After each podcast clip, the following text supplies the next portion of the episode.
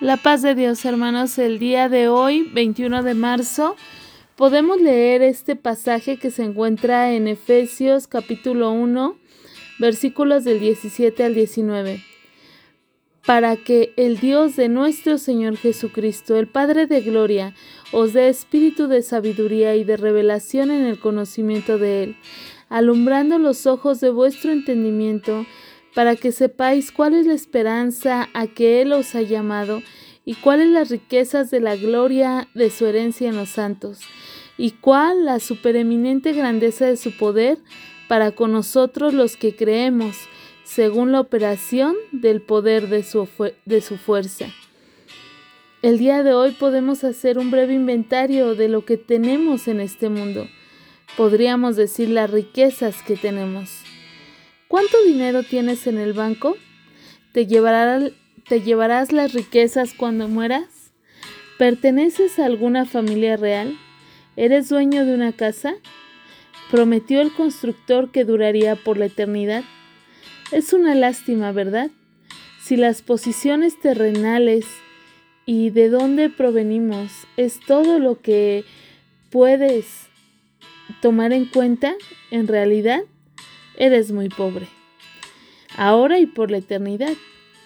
Pero por otro lado, quienes sabemos que tenemos a Dios por Padre y al cielo como un hogar, somos ricos sobremanera, sin importar nuestra riqueza neta en la tierra.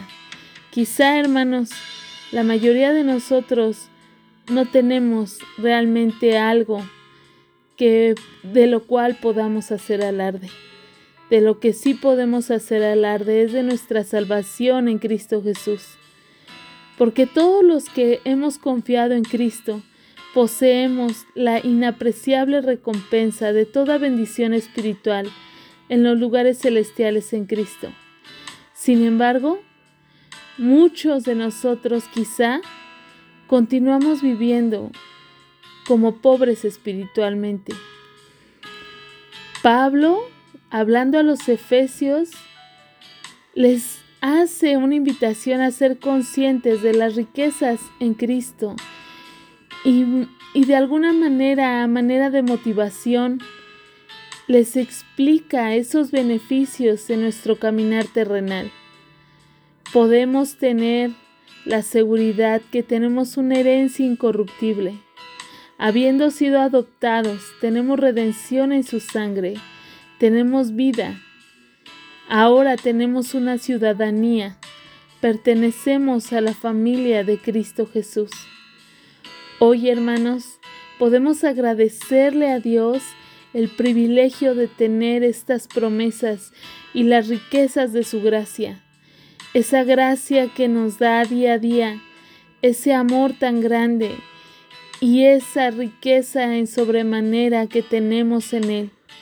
Hoy, hermanos, estamos invitados a alabar a Dios por las bendiciones espirituales que Él nos da en Cristo Jesús, ya que nos hizo sentar con Él, nos hizo para alabanza de su gloria y hoy podemos bendecir su nombre.